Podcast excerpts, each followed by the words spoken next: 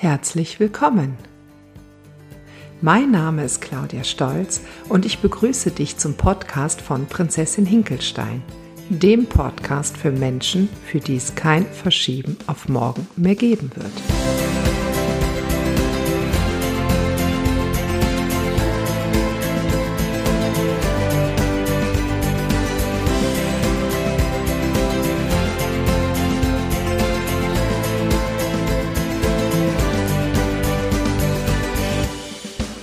Heute möchte ich einen ganz großen Schritt in das Thema Kindheit wagen, in unsere Kindheit und in das Thema, wie unsere Kindheit unser Leben heute immer noch gestaltet.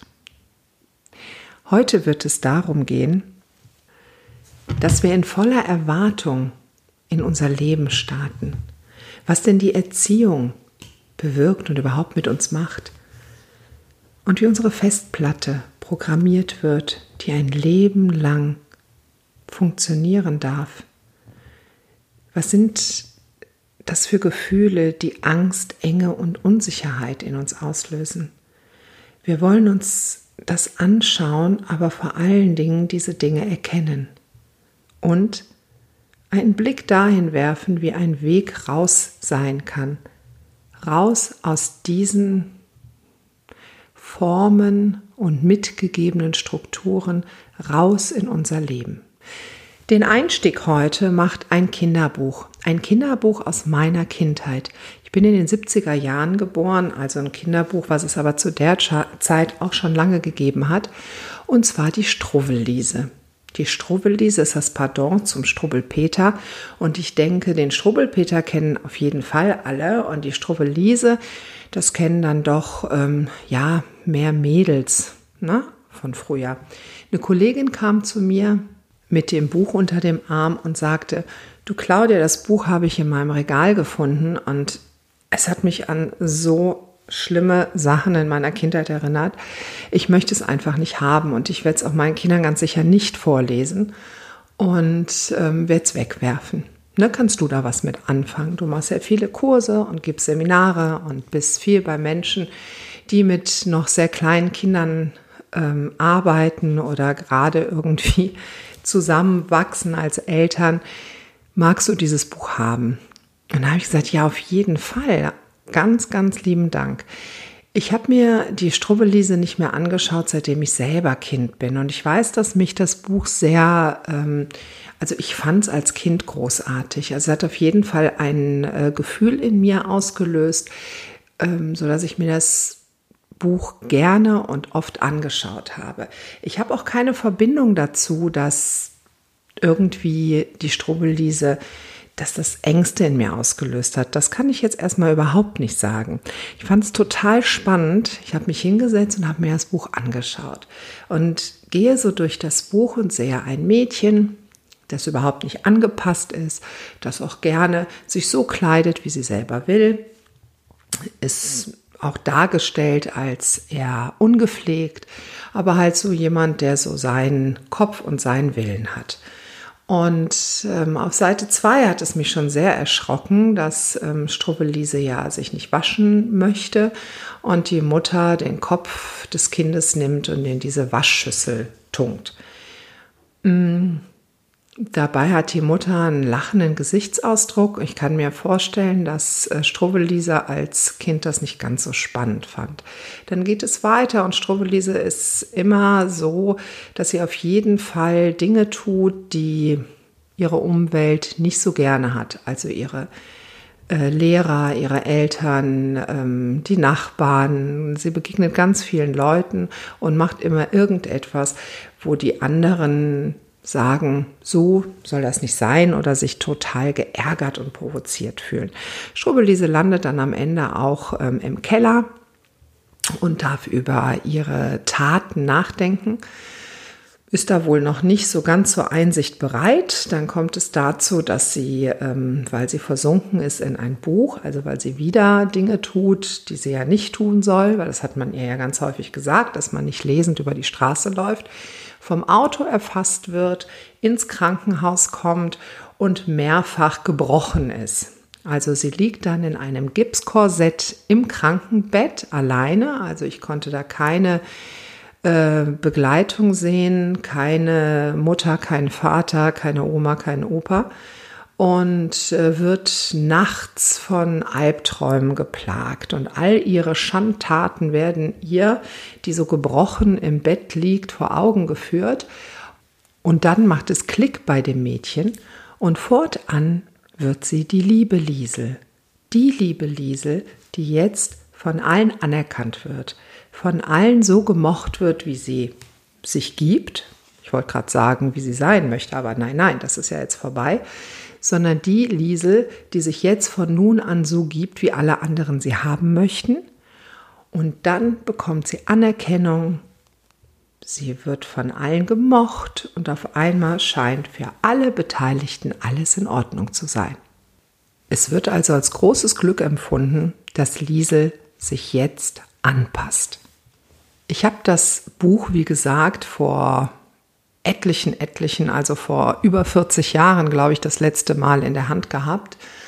Und ähm, in der Zwischenzeit ganz viele Ausbildungen gemacht, bin systemische Kinder- und Jugendtherapeutin, arbeite seit über 30 Jahren mit Kindern, begleite Kinder in ihrer Entwicklung und ich glaube, in der Zwischenzeit habe ich doch sehr viel über die Entwicklung von Kindern und dem, wie ein gesundes Kind heranreift, mitbekommen. Und mit diesem Filter vor meiner äh, Linse dieses Buch nochmal zu sehen, es hat mich absolut erschüttert. Es hat mich total erschüttert. Ich dachte, wow, das ist wirklich ein Spiegel für eine ganze Gesellschaft. Das ist echt ein Spiegel, wie werden Kinder betrachtet und vor allen Dingen, wie verhindere ich es auf jeden Fall, dass ein Mensch sich so entwickeln kann, wie es in ihm steckt, wie er geboren wurde, mit seiner ganzen Kraft und mit seiner Ich will ins Leben starten.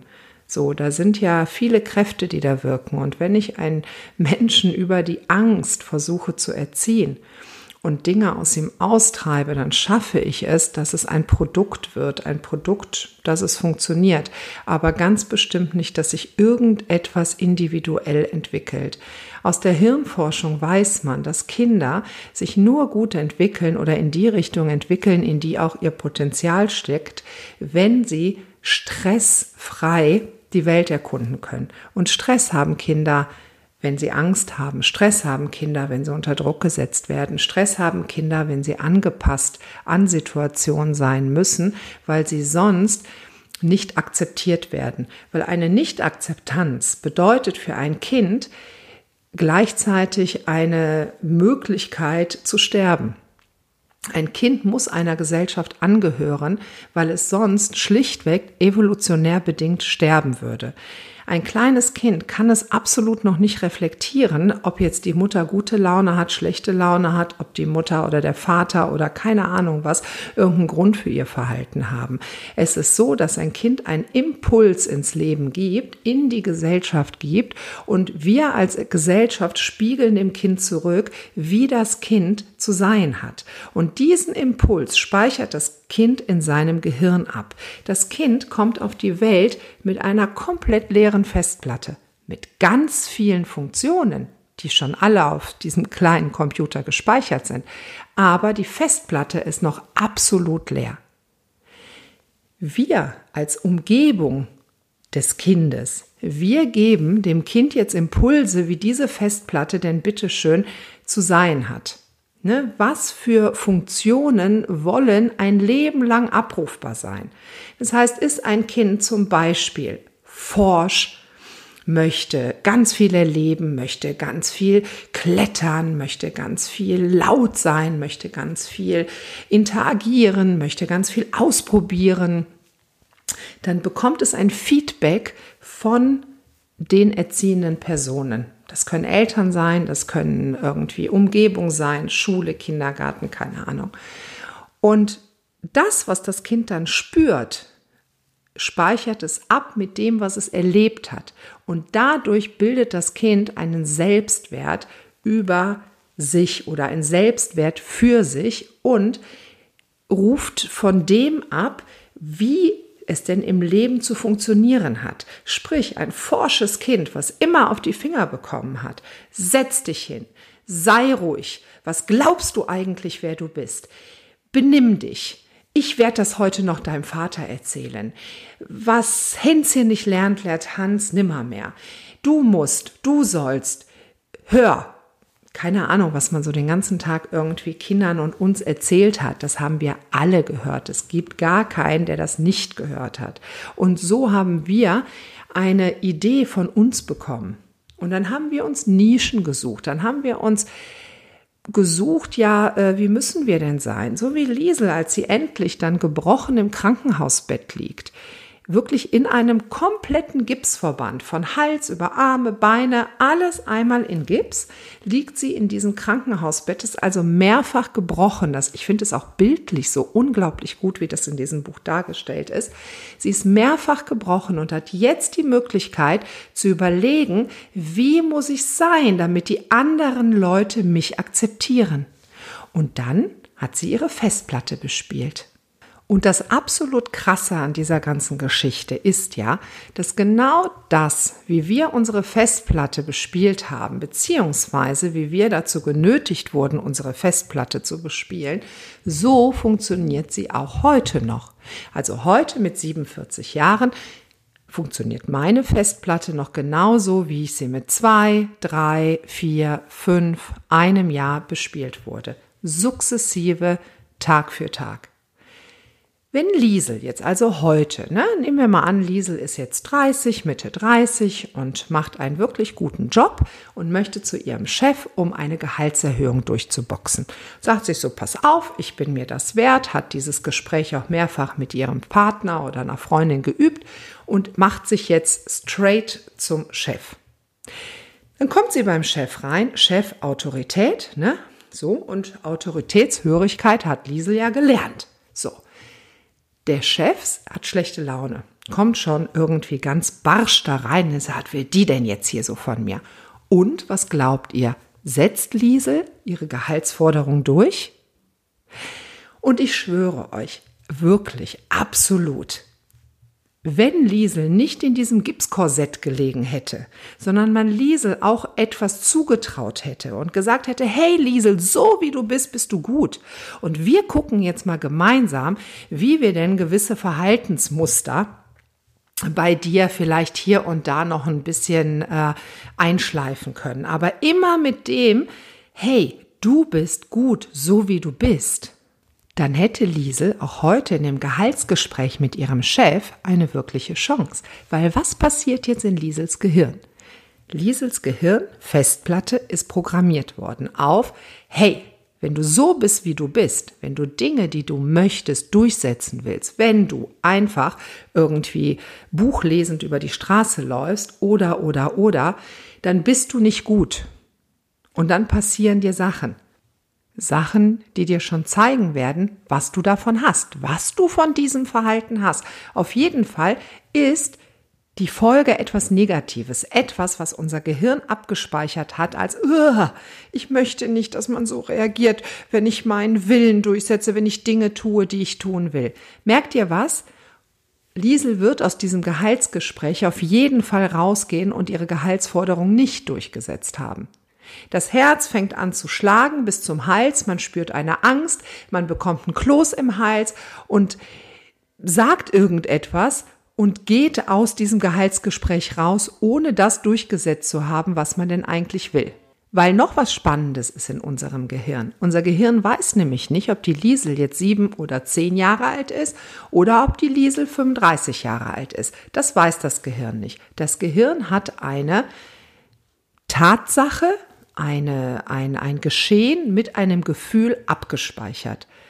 Und da ist es. Und wenn dieses Gefühl getriggert wird, sprich angepiekst wird, kommt das passende, die passende Emotion kommt aufs Tablett und da kann sie gar nichts machen. Also kommt der Chef dann rein, wird sie, ohne dass es ihr bewusst wird, wird ihr Gehirn sie daran erinnern, Liesel, Du weißt, was du zu tun hast und das ist auf gar keinen Fall bei dir bleiben und deine Dinge durchzusetzen, weil das hast du nicht gelernt. Das Fatale ist, dass wir Kindern heute noch und vor 40 Jahren und vor 80 Jahren und keine Ahnung wann und eben auch heute noch. Wir geben Kindern zu verstehen, du musst bitte so sein, wie ich dich haben will. Und das auch mit Hilfe von Gewalt, mit verbaler Gewalt, mit emotionaler Gewalt. Körperliche Gewalt hat, zumindest in Deutschland, ist sie sehr rückläufig, aber eben auch ein Schubser, ein zu fest an die Hand nehmen, ein am Arm hochziehen, ein keine Ahnung was, es ist alles körperliche Gewalt. Aber eigentlich ist die seelische Gewalt noch viel, viel schlimmer.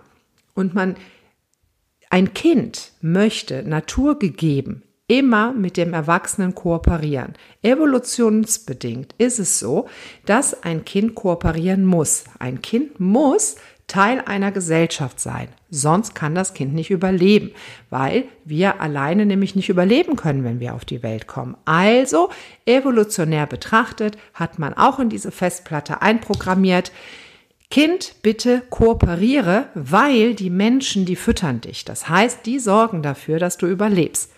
Besonders die Hauptbezugsperson und dann auch alle Menschen drumherum. Die, die sorgen A dafür, dass dein Gehirn wenig Stress hat, also sprich Stress reguliert, und die sorgen dafür, dass du überlebst. Und deswegen kooperiere. Das heißt, wenn ein Kind in irgend, aus irgendeinem Grund nicht kooperiert, sprich, wenn eine Erziehungssituation so schwierig ist, dass man das Gefühl hat, ich komme hier überhaupt nicht weiter, dann ist die Lösung immer beim Erwachsenen zu suchen und nie beim Kind. Dem Kind müssen wir mit ganz viel Vertrauen und mit ganz viel Stärke begegnen, dass wir sagen, hey, ich weiß, wo der Weg hier lang gehen kann und hey, du bist beschützt zu jeder Zeit. Dabei ist völlig unrelevant, ob wir jetzt selber Kinder haben oder ob wir überhaupt Kontakt mit Kindern haben oder eigentlich mit Kindern überhaupt gar nichts am Hut haben wollen und sagen, ah, was höre ich mir eigentlich hier diesen SCH an? Hab keine eigenen Kinder, Kinder interessieren mich nicht. Kinder, wir waren alles Kinder und deswegen interessieren uns Kinder auf jeden Fall, weil wir müssen ja auch den Schritt zu unserem inneren Kind zurückgehen. Wir sind immer noch Kinder. Unser Gehirn weiß nicht, ob wir 30, 40, 50 Jahre alt sind. Wir sind geprägt worden in der Kindheit, in den ersten Jahren. Das erste Jahr siebt ist so ziemlich das Allerwichtigste fürs ganze, ganze Leben. Und dieses kleine Kind, egal ob das jetzt drei, vier, fünf, sechs, sieben, ein Jahr oder erst ein paar Monate alt ist, trägst du mit dir rum, immer und jeden Tag. Und auch wenn du keinen Bock auf Kinder hast und irgendwie mit Kindern gar nicht viel zu tun haben willst, die Verantwortung für dein inneres Kind, die musst du übernehmen. Da musst du auf jeden Fall früher oder später hingucken. Mal Hand aufs Herz. Wie viele Menschen in deiner Umgebung kennst du, die so richtig gut in ihrem Leben stehen? Ne, die so richtig glücklich durchs Leben wandern. Damit meine ich jetzt nicht Haus, fette Autos, irgendwie sieben Urlaube im Jahr, sondern ich meine die Menschen, völlig egal welchen Standes, die einfach glücklich sind mit ihrem Leben und die glücklich durchs Leben gehen, die morgens aufstehen und sagen, hey, ein guter Tag, so wie er ist und in einem Zustand innerer Gelassenheit durch ihr Leben gehen. Wie viele Menschen kennst du, die ihrer Passion folgen, die wirklich das tun, wonach ihr Herz schlägt, die sagen, ich arbeite gerne, die sagen, ach, Arbeit ist eigentlich, kenne ich überhaupt gar nicht, weil das, was ich tue, das liebe ich. Wie viele Menschen kennst du? Also ich bin sicher umgeben von ganz vielen Menschen, die äh, sich echt auf den Weg gemacht haben und die ähm, sich mit ganz vielen Dingen auseinandersetzen und die sehr bei sich sind. Und selbst ich kenne nicht viele Menschen oder mir fällt ad hoc überhaupt gar keiner ein, der in, in, in so einem Zustand innerer Gelassenheit durchs Leben geht. Und auch ich tue das nicht, bei weitem nicht. Da ist so, so, so wahnsinnig viel Luft nach oben, dass ich äh, gar nicht ahne, wie dieses Gefühl wirklich ist. Und woher kommt das? Wisst ihr, was ich sagen will? Es ist ein ganzes Thema von null bis heute. Wir können nichts ausklammern. Und ganz, ganz viele Menschen, die habe ich immer wieder in der Beratung. Ob das jetzt in der Erziehungsberatung ist, ob das in der Kinderbetreuung ist, ob das in der, in, in einem Coaching ist. Ich habe die Menschen bei mir, die immer einen Part ausklammern. Und wenn wir in diesen Bereich Kindheit gehen, dann ist es bei so vielen, dass Aha-Erlebnisse auftauchen. Und wir reden hier überhaupt nicht über irgendwelche tragischen Fälle. Wir reden hier über die Norm. Wir reden hier darüber, wie es tagtäglich in deutschen Haushalten oder auch in, in, in anderen Haushalten in Deutschland vonstatten geht. Ob das jetzt, wie gesagt, vor 30 Jahren, 40 Jahren oder vor 10 Jahren oder heute noch ist. Wir reden nicht von Kindesmissbrauch. Wir reden überhaupt nicht von körperlicher Gewalt, die zur Anzeige gebracht werden musste und Kindern, denen so etwas passiert ist. Nein, wir reden über die subtilen Sachen. Wir reden über die, lass das. Ich will nicht, dass du dich so benimmst. Jetzt benimm dich bitte mal vernünftig. Ich hab dir das schon tausendmal gesagt. Mensch, Punkt, Punkt, Punkt. Mein Gott. Boah. Du gehst heute nirgendwo mehr hin. Ich habe dir das schon tausendmal gesagt. Jetzt benimm dich endlich. Das sind alles Sachen, die haben wir pff, so wie die Luft zum Atmen auch jeden Tag gehört. Und das sind auch Dinge, ich habe gesagt, ich werde das nie zu meinen Kindern sagen. Und ich sage es so unglaublich oft und habe das in den letzten 22 Jahren auch unglaublich oft gesagt. Ich bin bereit, die Verantwortung dafür zu übernehmen. Das heißt, ich bin bereit, es zu erkennen und zu gucken, was das mit mir macht. Und ich bin bereit, mich zu verändern. Aber wir sind eben alles Menschen und wir dürfen unseren Weg gehen. Und ich glaube, das Wichtigste, was man den Kindern mitgeben kann, ist die Bereitschaft, sich zu entschuldigen und sich weiterzuentwickeln. Und jetzt nochmal den Bogen zu uns als Erwachsene. Kennst du Lampenfieber? Kennst du das Gefühl von Enge? Hast du manchmal Angst? Fühlst du dich manchmal alleine? Hast du manchmal das Gefühl, dein Potenzial überhaupt nicht ausleben zu können? Hast du manchmal das Gefühl, du fährst mit angezogener Handbremse? Du hast eine Idee, du willst etwas in die Tat umsetzen und es will einfach nicht funktionieren? Wenn wir uns jetzt nochmal vor Augen halten, dass alles, was uns gesagt wurde in der Kindheit, mit einem Gefühl in unserem Kopf abgespeichert wurde, kannst du zulassen, dass du eine Verbindung dazu bekommst, wie es heute noch auf dich wirkt? Ich wünsche mir wirklich sehr, dass das ankommt. Weil dann ist die Möglichkeit auch gegeben, dorthin zu schauen und die Verantwortung zu übernehmen. Und nicht die Verantwortung dafür, dass man sich als Kind irgendwie SCH verhalten hat, sondern die Verantwortung dafür, dass ich die Betrachtung über mich ändern kann. Ich kann es heute ändern, wie ich über mich denke, das ist abgespeichert in meiner Festplatte. Und wisst ihr, was die großartige Info ist? Es kann überspielt werden. Es begegnet euch etwas im Außen. Liesel geht zu ihrem Gehaltsgespräch und das Gefühl von Enge, von Angst, von keine Ahnung was, macht sich bei ihr breit. Sie verlässt dieses Zimmer, dieses Büro des Chefs und hat ihre Gehaltsvorstellungen nicht durchgeboxt. Dazu kommt dann auch noch, dass sich Liesel überhaupt nicht gut fühlt und ihr Selbstwert in dem Moment richtig im Keller ist, weil sie ja das, was sie eigentlich wollte, überhaupt nicht durchgezogen hat. Das kennst du sicherlich auch. Ich kenne das unglaublich gut, dass ich mit etwas nach vorne gehe und ganz klar Stellung beziehen möchte und dann mit so einer weichgespülten Version ankomme, die überhaupt nichts damit zu tun hat, mit welcher Kraft ich da eigentlich reingehen wollte. Kennst du das, dass du eigentlich ganz klar Nein sagen möchtest, wenn dich jemand um Gefallen bittet, wenn jemand irgendetwas von dir will und du weißt so ganz klar, dass du Nein sagen willst und ertappst dich, dass du am Ende mit einem Ja rausgehst, weil derjenige dann ankommt und dir das sagt und du ja gesagt hast, obwohl du Nein sagen willst. Und was für heftige Gefühle dann dahinter stehen, wenn dir dann vielleicht dein Partner sagt, Mensch, dann ruf denjenigen doch an und dann sagst du eben doch wieder ab und du kannst nicht. Du, es geht nicht, obwohl du ganz genau weißt, was du zu tun hast, geht es nicht. Da kommen dann 1000 Sachen von links und von rechts, gut gemeinte Ratschläge und vor allen Dingen auch Unverständnis von anderen Menschen, die dann sagen, ey, das kann ich überhaupt nicht kapieren, dass du da Ja gesagt hast. Es war doch ganz klar, dass du Nein sagen wolltest. Und was macht das dann schon wieder mit deinem Selbstwert?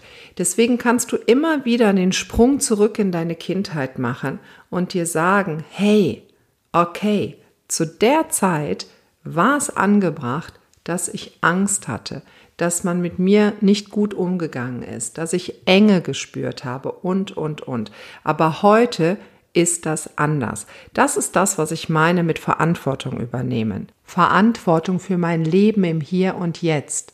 Verantwortung für das, wie meine Realität heute aussieht und wie ich mit Situationen umgehe. Wenn ich diese Verantwortung übernommen habe, dann habe ich ein wahnsinnig großes Instrument in der Hand, nämlich das Instrument für Veränderung. Also nochmal ein Bogen zurück an den Anfang. Wir waren einmal voller Erwartung am Start unseres Lebens mit einer Festplatte, die zwar ganz viel Potenzial mitbrachte, aber noch keine Verknüpfungen hatte zu unserem Gefühl über uns selbst. Die Erziehung und die Menschen um, uns herum haben das mit uns gemacht, was wir heute sind. Also die Summe unserer Empfindungen über uns stammt aus unserer Kindheit. Unsere Festplatte wurde dementsprechend programmiert. Wir kennen alle das Gefühl von Angst, Enge und Unsicherheit. Aber wir haben die Möglichkeit, das zu erkennen und das anzuschauen. Und dadurch haben wir ein mächtiges Tool in der Hand, nämlich den Weg raus aus dieser Enge und rein in unser Leben. Und bitte denk immer daran, egal ob du heute denkst, du schaffst es oder ob du denkst, du schaffst es nicht, am Ende hast du immer recht.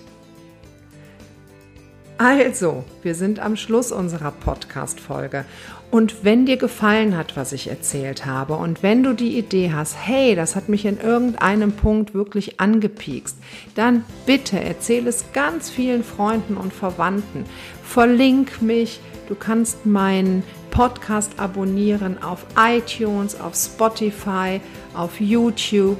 Schau dich auf meiner Seite um www.prinzessin-hinkelstein.de. Folge mir auf Facebook folge mir auf Instagram und wir hören uns ganz, ganz bald wieder. Ich freue mich riesig, dass du da warst und ich freue mich auf deinen nächsten Besuch.